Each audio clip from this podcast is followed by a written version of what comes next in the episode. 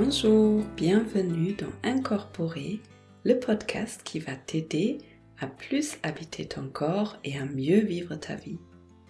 Je m'appelle Olivia Chival et même si je suis médecin dans mon quotidien, ici il ne s'agit pas d'une thérapie et je ne délivre pas de conseils médicaux.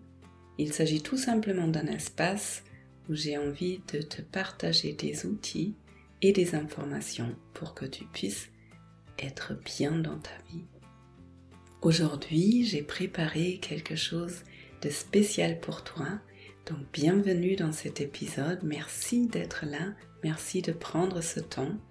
Ce temps pour nous et pour toi surtout. On est tout fin août et c'est pour la plupart de vous, je pense, la rentrée dans quelques jours, ou peut-être euh, vous êtes déjà rentré de vacances. Moi, je vais partir en vacances et je me suis dit que ça pouvait être un bon moment pour te proposer un entraînement. Quelque chose de court, de léger, de savoureux et en même temps, il s'agira d'un des outils les plus importants pour moi pour une bonne gestion des émotions.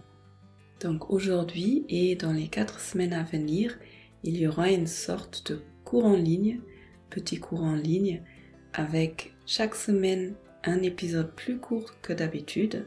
Aujourd'hui, il y aura la théorie et dans les quatre semaines à venir, chaque jeudi ici, tu trouveras une méditation courte que tu pourras intégrer dans ton quotidien, refaire si tu as envie de la refaire et bâtir progressivement une façon d'être plus en contact avec toi et surtout d'être plus en contact avec ce qui se passe à l'intérieur de toi pour en prendre conscience et pour pouvoir mieux gérer les émotions.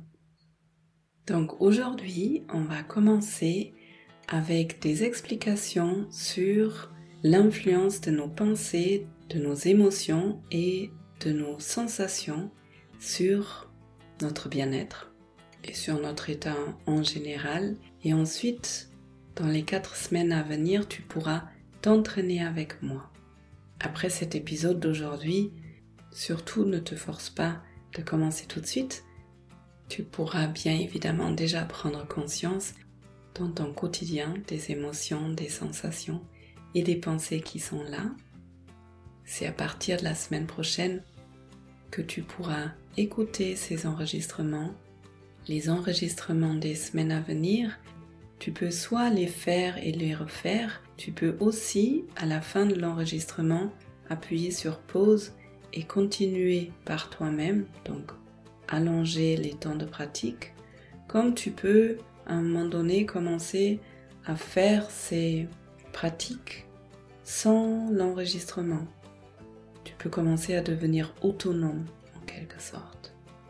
Voilà, avec tout ça dit, c'est parti pour le premier épisode des 5 semaines sur les émotions, les pensées et les sensations.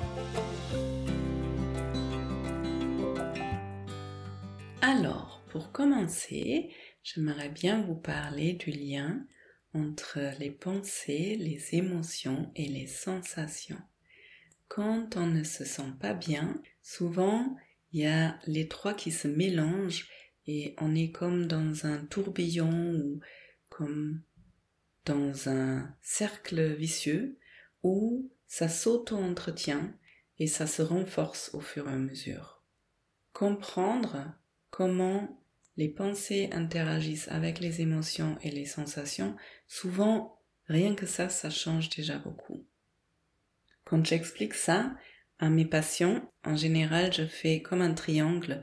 Je marque sur une feuille les pensées, les émotions et les sensations, chacun dans un coin du triangle. Si vous êtes visuel, vous pouvez faire ça sur une feuille. Et on va commencer avec les pensées. En général, on a tout le temps plein, plein, plein de pensées. La plupart de ces pensées est négatives.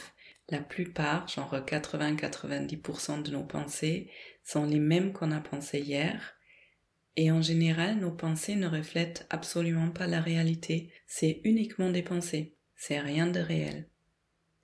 la plupart de nos pensées est inconsciente et même si les pensées sont inconscientes, elles ont un impact sur nos émotions et sur nos sensations. Chaque pensée peut déclencher une émotion et une sensation. Donc les émotions viennent et si ce cycle ne se déclenche pas, elles viennent et elles partent. Selon les études, une émotion reste euh, une minute trente, maximum trois minutes et repart. Sauf que souvent, une émotion qui arrive déclenche des pensées et des sensations dans le corps. Donc il est tout à fait normal d'avoir des moments de joie, des moments de tristesse, des moments de curiosité par exemple. Et par rapport aux sensations, on a tout le temps plein de sensations dans le corps. Pareil, en général, c'est inconscient parce qu'on ne peut pas être conscient de tout ce qui se passe. Et en même temps, une sensation qui est là peut déclencher une pensée et une émotion. Maintenant, je vais vous donner des exemples pour vous rendre ça plus clair et plus concret. Recommençons avec les pensées. Admettons, j'ai une pensée qui me dit il fait moche aujourd'hui. Cette pensée est susceptible de déclencher une émotion, par exemple une tristesse, parce qu'il fait moche. Tout ça, ça se passe en même temps, mais je vais vous le raconter un après l'autre, comme ça c'est plus compréhensible. Donc cette émotion, elle peut déclencher une sensation. Rappelez-vous, j'ai la pensée il fait moche, l'émotion je suis triste, et peut-être dans mon corps je vais sentir une lourdeur dans le cœur. Cette lourdeur dans le cœur peut redéclencher une pensée. Par exemple, ah, je vais mal. Ce qui va redéclencher une émotion, par exemple une peur, qui va redéclencher une nouvelle sensation, la gorge qui se serre, et une nouvelle pensée, par exemple, ah, c'est comme d'habitude, je vais mal, ça va jamais s'arrêter, je vais pas m'en sortir, etc. Donc vous voyez le cercle vicieux, comme ça s'auto-entretient, et des fois, en deux minutes, je pars de il fait moche.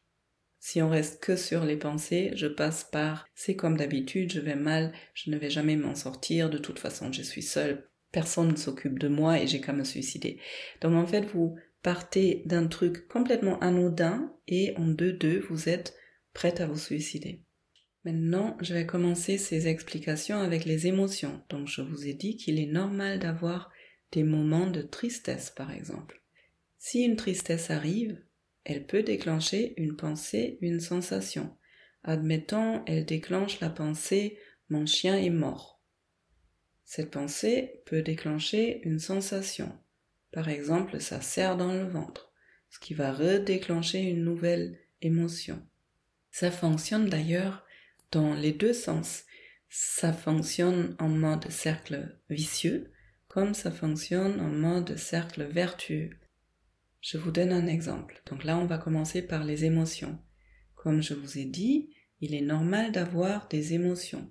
Donc admettons, vous ressentez d'un coup une joie. Cette joie, elle peut déclencher une pensée. Par exemple, euh, oh, je vais au mariage de ma belle-sœur dans une semaine. Et cette pensée va déclencher une sensation. Par exemple, une légèreté dans le haut du corps ce qui va de nouveau déclencher une émotion.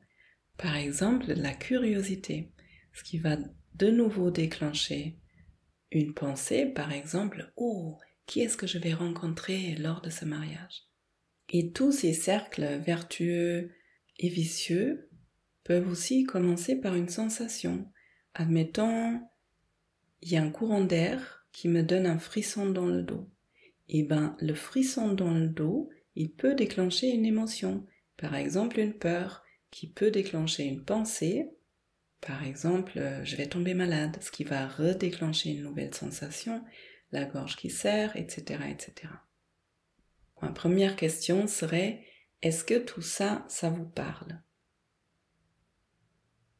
Tout ça, ça se passe de façon très inconsciente et ça peut aller très vite. Et pour en sortir, on peut apprendre à scanner nos pensées, à scanner nos émotions et à scanner nos sensations.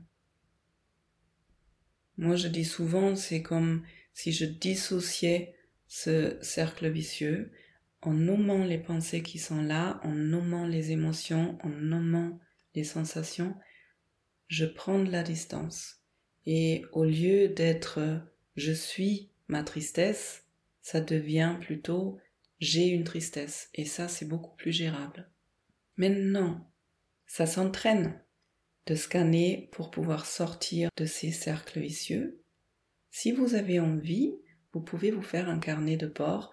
Vous faites des colonnes, vous notez l'heure, le lieu, l'activité et puis les pensées, les émotions et les sensations.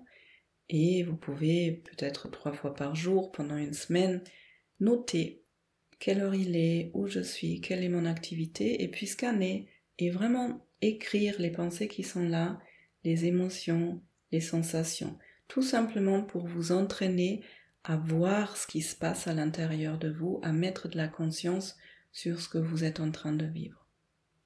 Si tout ça c'est encore flou pour vous et que c'est difficile de voir les pensées ou de ressentir les sensations ou de sentir les émotions, dans les quatre semaines à venir, il y aura comme un mini cours où je vous amène là-dedans, où vous pouvez apprendre et vous entraîner à ressentir, à scanner, à nommer et justement à pouvoir sortir de ces états de mal-être.